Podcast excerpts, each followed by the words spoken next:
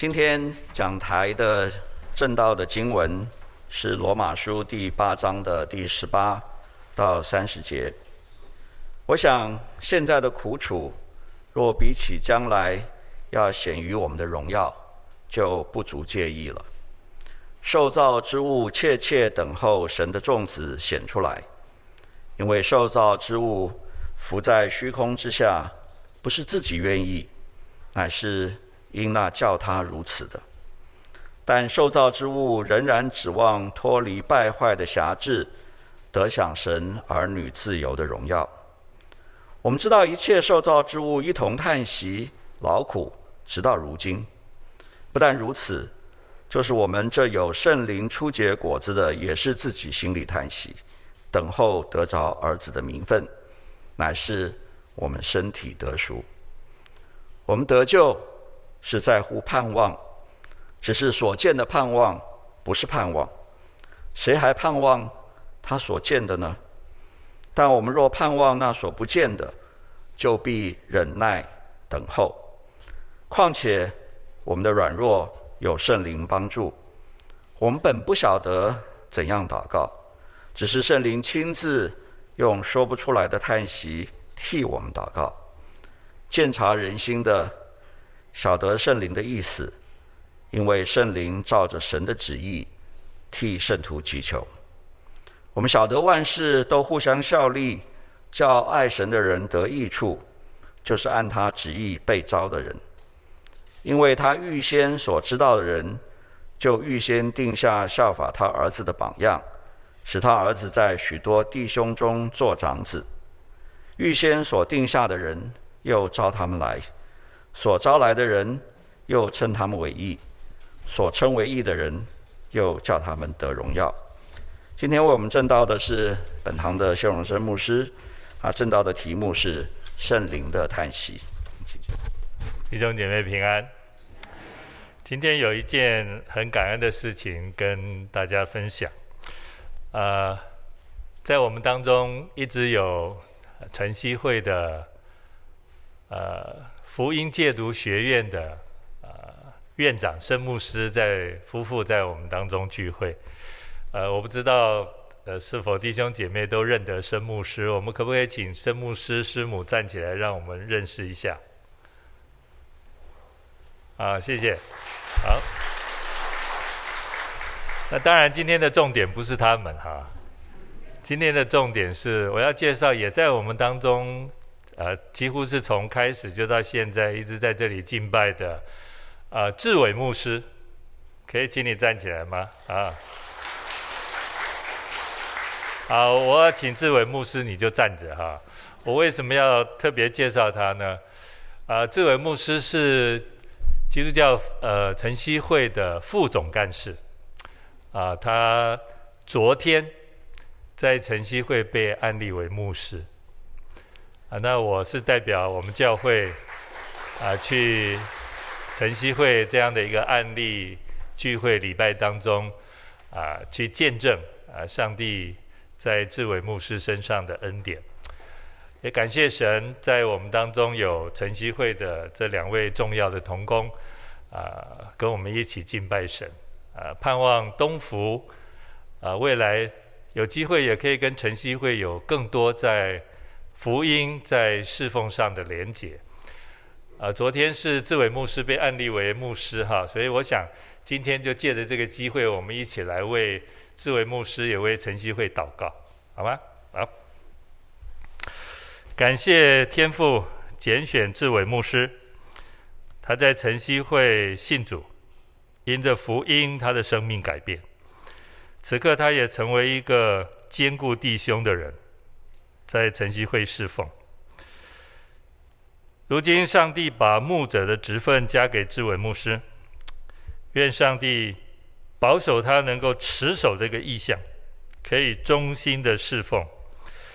在晨曦会的侍奉当中，继续见证福音的大能，使那些仍然在毒品捆绑当中的人，可以因着耶稣基督生命的改变，使他们可以成为一个信靠主、跟随主，甚至侍奉主的人。愿神也同样纪念生牧师师母，他们在晨曦会持续做教导和行政的工作。愿上帝纪念，也赐福他们手中的工作，容神益人，加添给晨曦会的同工，他们邻里侍奉的恩典，彼此相爱的祝福，也保守每位同工身心灵的健康。我们如此的感恩，奉耶稣基督的圣名，阿门。请坐，这位牧师。好，今天我们刚刚读的经文是十八节到三十节。这段经文其实是在解释十七节，我没有打出来。所以你手上有圣经，我就要请你翻到罗马书第八章，注意十七节。我们都是神的儿女，是神的后嗣。是和基督同作后嗣的，这个神儿女的身份非常的特别。保罗在十七节说，是这个这个身份的人是要不单是与基督一同做后事，还要与主一同受苦，与基督一同得荣耀。这是上帝儿女身份，你。无可推诿，也无法避免的，是神的后嗣，你就必定面对与主一同受苦，也与基督一同得荣耀。八章十七节其实表达了基督徒跟耶稣有三个是同，同做后事。一同受苦，一同得荣耀，同做后事，成为神的儿女，那是过去所已经发生跟完成的事情。一同受苦，弟兄姐妹，那是你跟我现在在面对的生活处境。一同得荣耀。那是我们带着信心跟盼望，在等候未来即将要发生的事情。虽然你读圣经，一同受苦，它是用假设语气“如果”，但是这个“如果”不表示它可能发生或可能不会发生。这个“如果”也不是说。苦难发生了，对你我来说，我们是有一种主动的选择权。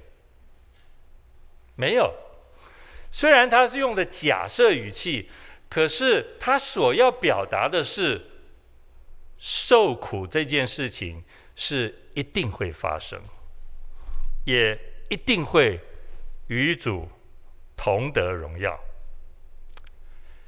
既然受苦这件事情是必然的。那么，如何面对在苦难和受苦这件事情呢？首先，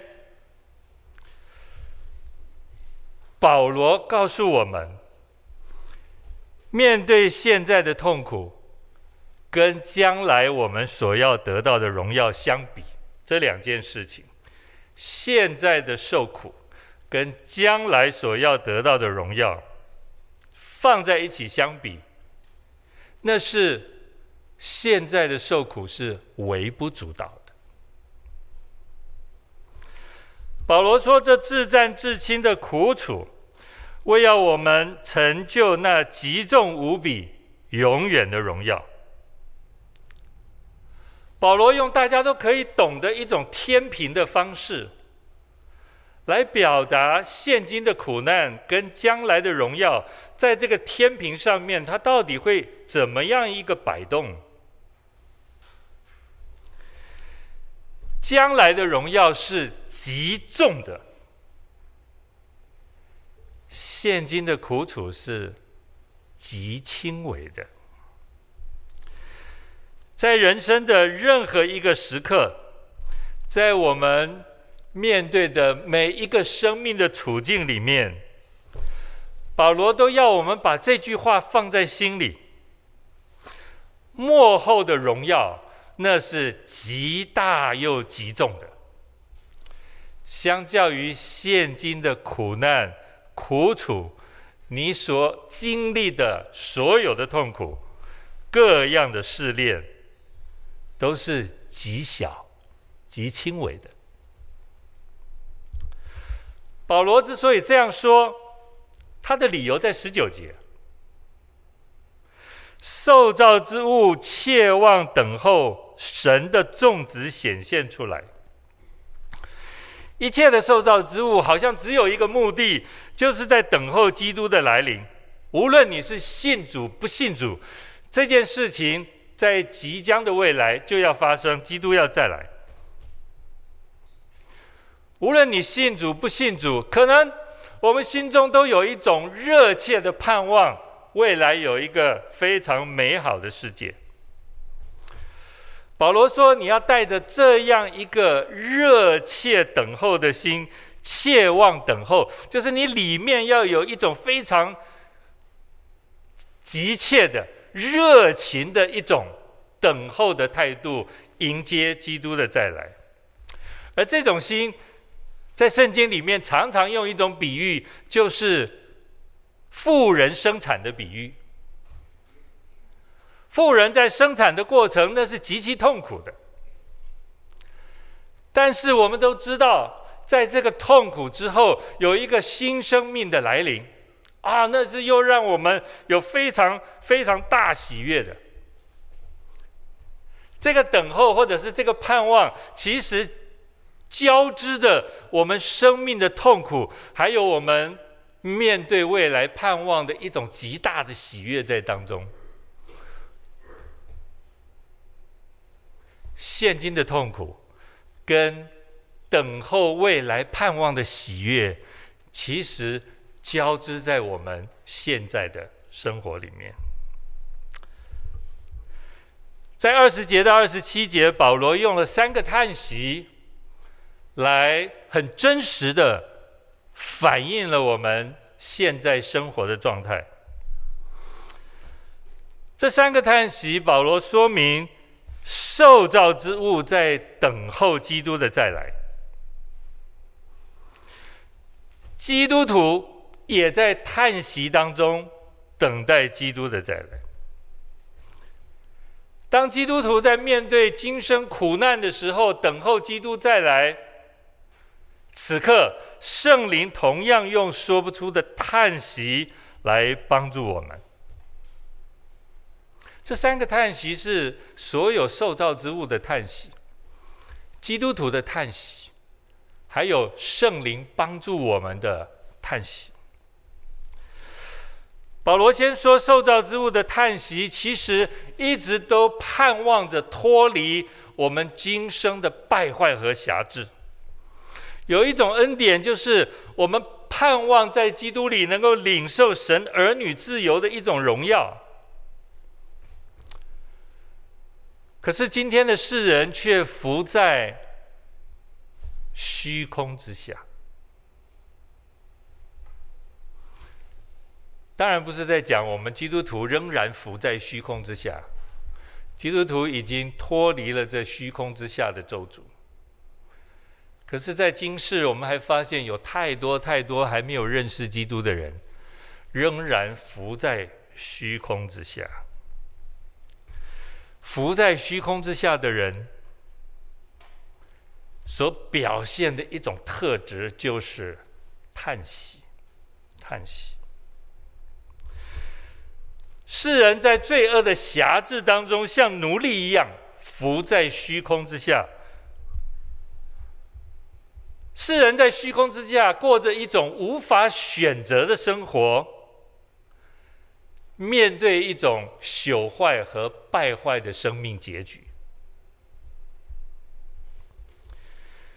怎么样理解虚空之下呢？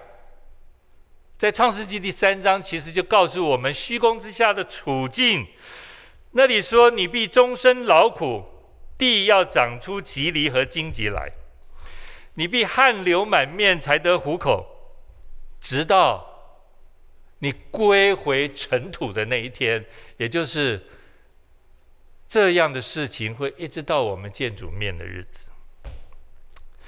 从始祖亚当犯罪以来，所有的世人就浮在虚空之下，行事为人随从今世的风俗。我们顺服那空中的掌权者邪灵，以致我们的行为所反映出来的，不是原来上帝造我们那人的样式。我们放纵肉体的私欲，按着我们自己所喜好的去行，不是体贴圣灵、体贴神的心意，去活出人当活出的样式。弟兄姐妹，如果你觉得你需要自由的时候，你更要谨慎。你的自由是体贴自己的肉体，还是你的自由是顺服圣灵的带领？在创世纪第三章这样的经文底下，我们活在无奈的环境当中，我们实在无法挣脱那败坏的辖制。你我靠自己的努力是甩不掉那个奴隶的身份，甩不掉那个可怒之子的身份。保罗说：“这是极大的痛苦，这是我们活在虚空之下无可奈何的一种叹息。”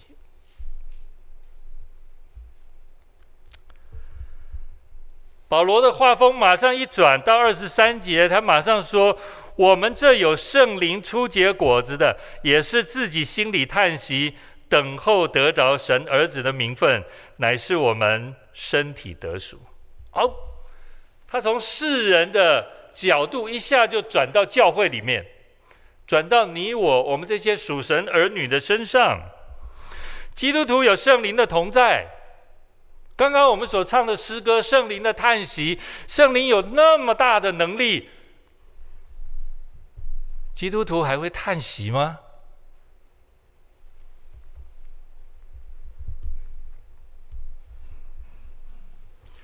弟兄姐妹，我刚刚说了，我们虽然是神的儿女，但是我们也活在一种富人生产的过程当中。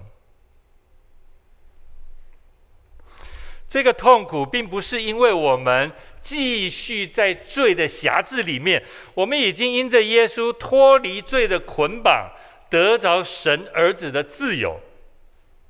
各位，你一定要清楚哈，基督徒已经在耶稣基督的十字架当中，我们已经脱离了罪的捆绑，我们得着神儿子的名分、荣耀跟自由。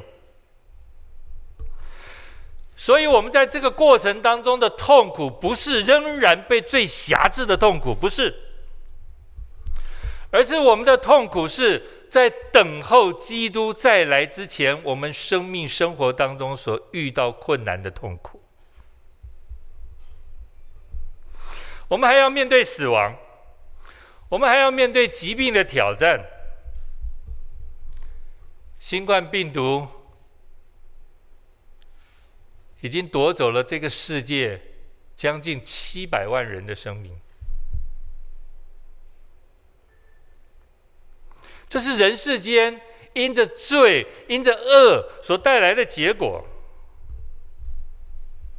这是人世间因为我们不信、我们抵挡上帝的结果。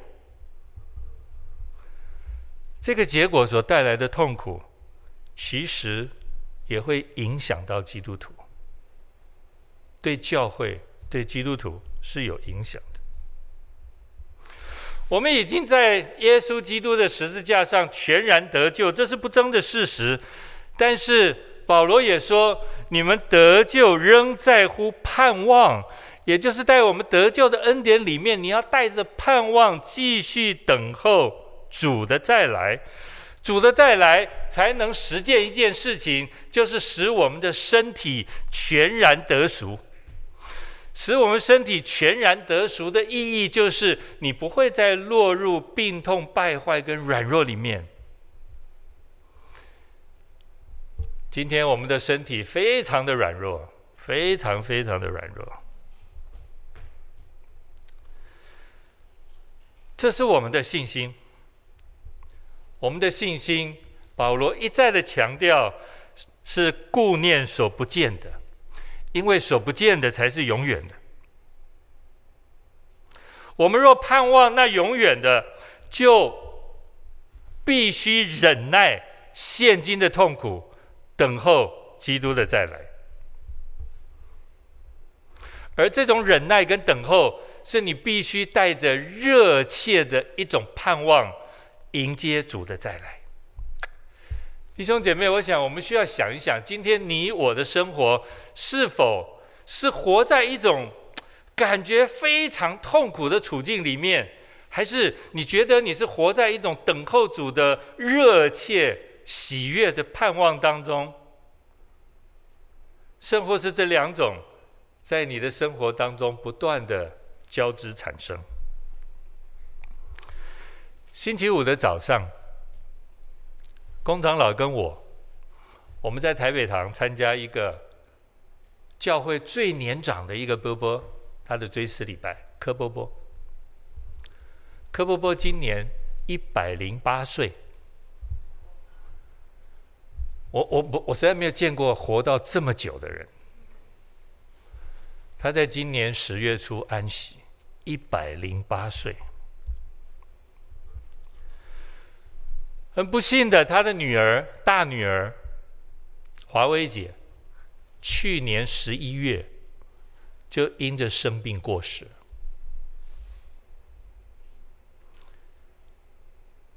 家人因为爸爸年纪太老，根本都不敢把大姐过世的这件事情告诉老人家。可是老人家。清楚啊，哎，为什么这个女儿都没有回家呢？不得已，最后家人只好把大女儿过世的事情告诉老人家。去年十一月，老人家一百零七岁，当他听到他的大女儿被主接回天家这件事情，他放声大哭。他极其难过，他心里非常的哀伤。一百零七岁的一个爸爸，送走一个还没有满七十岁的女儿。各位，我们都觉得这真是人世间一个非常大的痛苦。但是他的儿子做见证说，当他的爸爸哀伤完了以后，他爸爸安静下来。他爸爸只说了一句话：“感谢主。”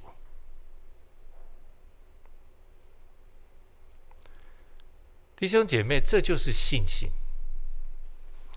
当你落在生活、生命当中最大苦难、最大艰难的时候，我们可以哀伤，我们可以流眼泪，我们可以呼求上帝，但是我们心里是有力量，心里是有盼望的。老伯伯最后是用感谢主来结束他的哀伤。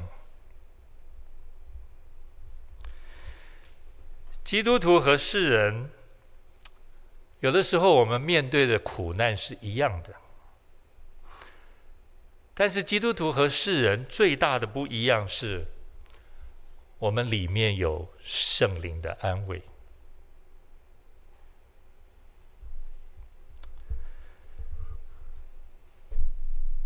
九到十一节这里告诉我们，我们里面有基督的灵，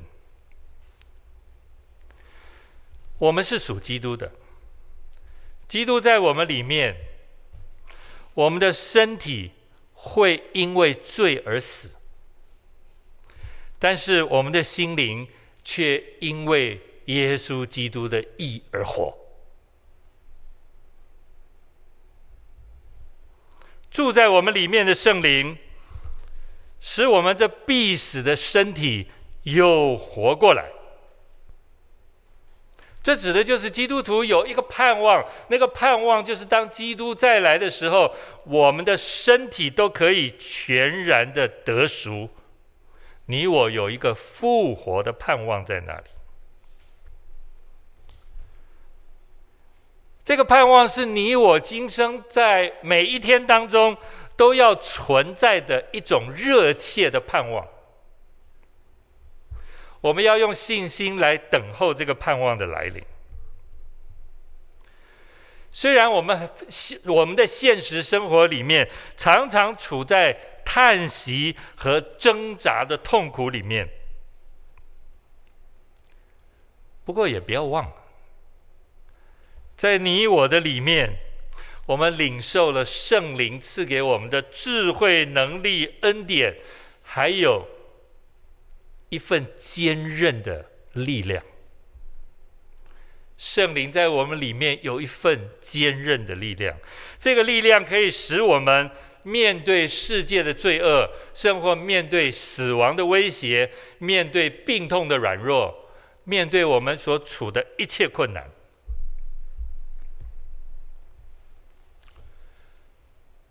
我们真的像钢铁人吗？我们真的是美国队长吗？我们真的是无敌铁金刚吗？以致我们是神的儿女，刀枪不入，苦难不侵。使徒约翰告诉我们，神的儿女有胜过世界的能力。凡相信耶稣是基督的，都是从神生的。凡从神生的，你就胜过世界。哇，这是一个应许，这是一个确据，一个把握。凡从神生的，必不犯罪。凡从神生的，也保守自己，洁净自己，像主洁净一样。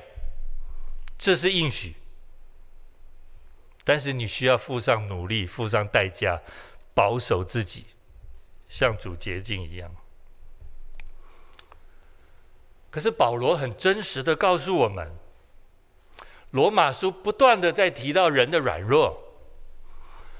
在二十六节，保罗在这里又告诉我们一遍：是，你是神的儿女，你经历了那些上帝所有的应许，但是你不要忘了，我们的软弱是真实存在的，而这个软弱却有圣灵的帮助。软弱不一定是负面的，弟兄姐妹，我们常常把软弱想得非常负面，软弱不一定是负面。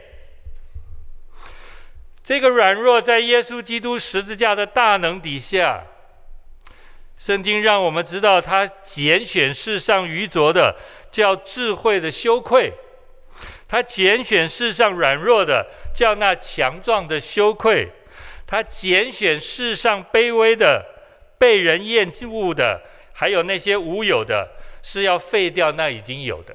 你看，在上帝的智慧、上帝的拣选、上帝的呼召当中，其实。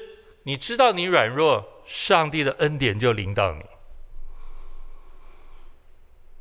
不是因为我们是无敌铁金刚，不是，而是你知道软弱，上帝的恩典就临到你。只是在软弱痛苦的时候，我们会处在一种处境当中，那个处境就是圣经这里告诉我们。那个软弱到极点的时候，弟兄姐妹，我们连祷告都不会，我们连该怎么祷告都不会。你可以想象，那是一个多大的软弱。圣经安慰我们说，当你落在生命当中极大痛苦，连祷告那个能力都没有的时候，圣灵亲自用说不出来的叹息替我们祷告。感谢神，祷告本来就不是从我们里面发出来的，祷告本来就是圣灵的能力，不是我们这个天然的人能够说出祷告的话语，不是。你我的祷告本来就是圣灵的工作。还记得我们每一次祷告，我们开始的呼求，阿爸父啊。或者我们的祷告是“我们亲爱的天父”，或者有人祷告“亲爱的主耶稣”。弟兄姐妹，你能够开口这样的呼喊上帝，这是圣灵的工作。不是你理性的认识，不是，这是圣灵的工作。我们的祷告有圣灵的帮助，圣灵替我们祷告，圣灵的祷告合神心意，因为鉴察人心的神晓得圣灵的意思，而圣灵也会按着神的心意来替我们祷告。弟兄姐妹，你看，在圣灵里是多么有福的一件事情。在这里非常特别，圣灵的叹息。这个叹息，保罗用了二十二节，是指那一切受造之物的叹息。为什么这个叹息用在圣灵的身上呢？你觉得应该是不不太恰当的一个用法。二十二节的那个叹息，有一种我们在痛苦当中不知道该怎么办的一种一种哀嚎，一种呻吟。这种哀嚎跟呻吟，表达了世人在罪恶的辖制当中的一种无奈。圣灵用说不出来的叹息，意思是圣灵所在为我们祷告的内容是，是他无法用言语表达的一种内容。说不出来的不是无法讲出来的，而是无法用言语表达的。我们有没有一种经验，就是当你落在极重的病痛、极大的痛苦、艰难当中，你非常软弱，你非常无力，你只能从心中发出一声叹息。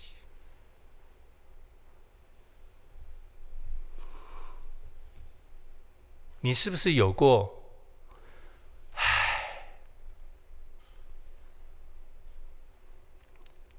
这就是我们面对生命的叹息。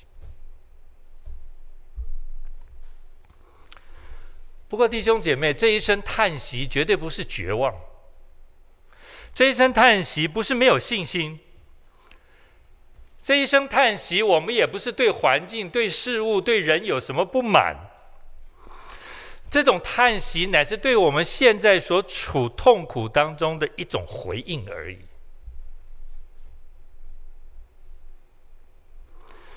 圣灵乐意帮助我们，圣灵的叹息，圣灵的意思，圣灵的代求，有的时候是无法用言语表达的。不过，即使圣灵的叹息无法用言语表达，但是圣灵的代求，圣灵的帮助，确实能够带领，也帮助我们突破现在的困境，使我们心中有平安，带着热切的盼望，等候基督的再来。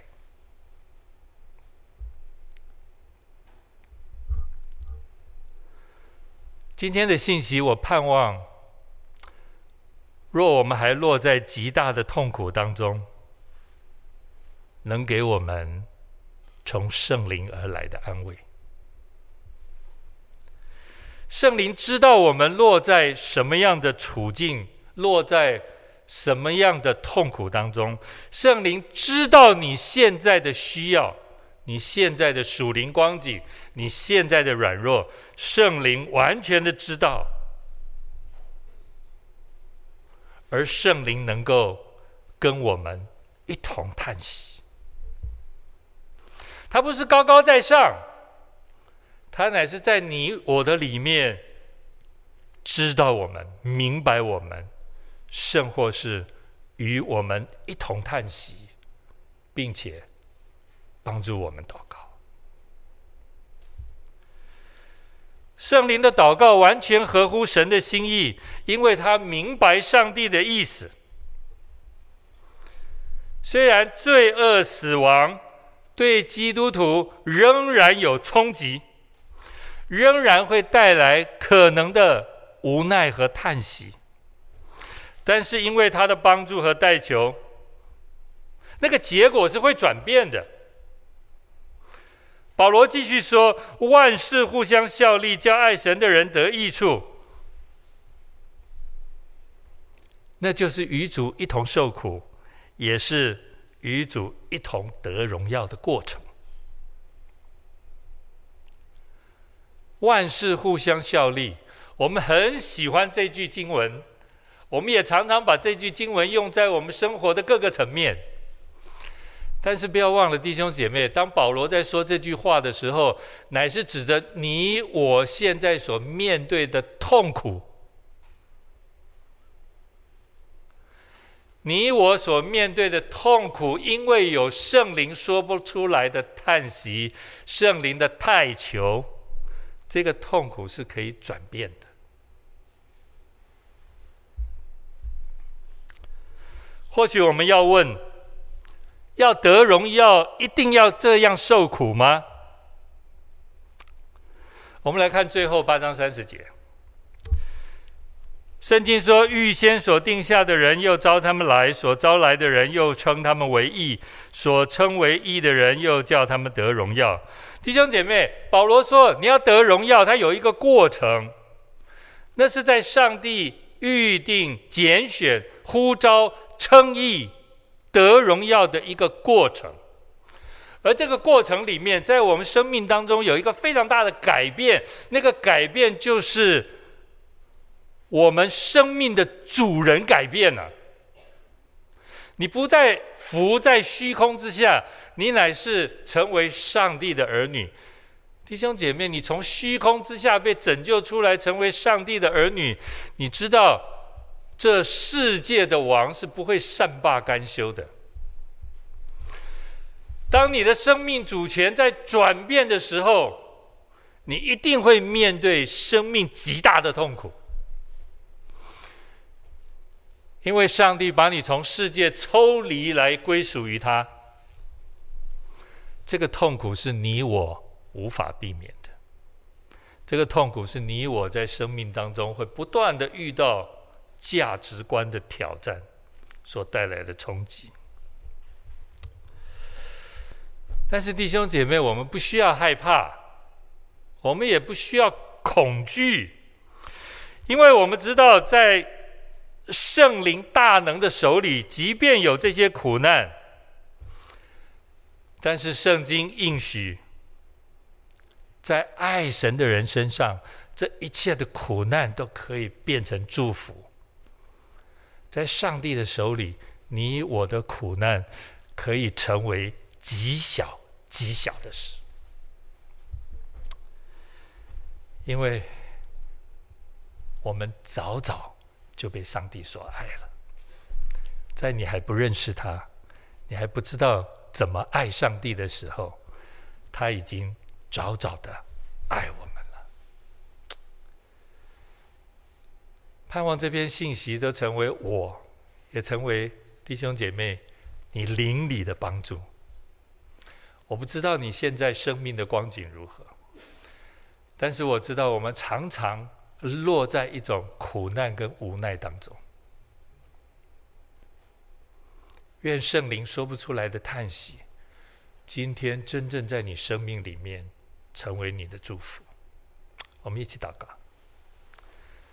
天父，感谢你，实在不是我们有什么能力来胜过苦难，因为我们是神所生的，以致我们。得着胜过世界的恩典跟力量，因为我们里面有圣灵的同在，以致带领出圣灵祷告的安慰与祝福。把我们交在你的手中，愿你继续的引导，也使我们里面那热切等候基督再来的盼望，成为我们生命的力量。感谢你，祷告奉耶稣基督的圣名，阿门。我们一起来预。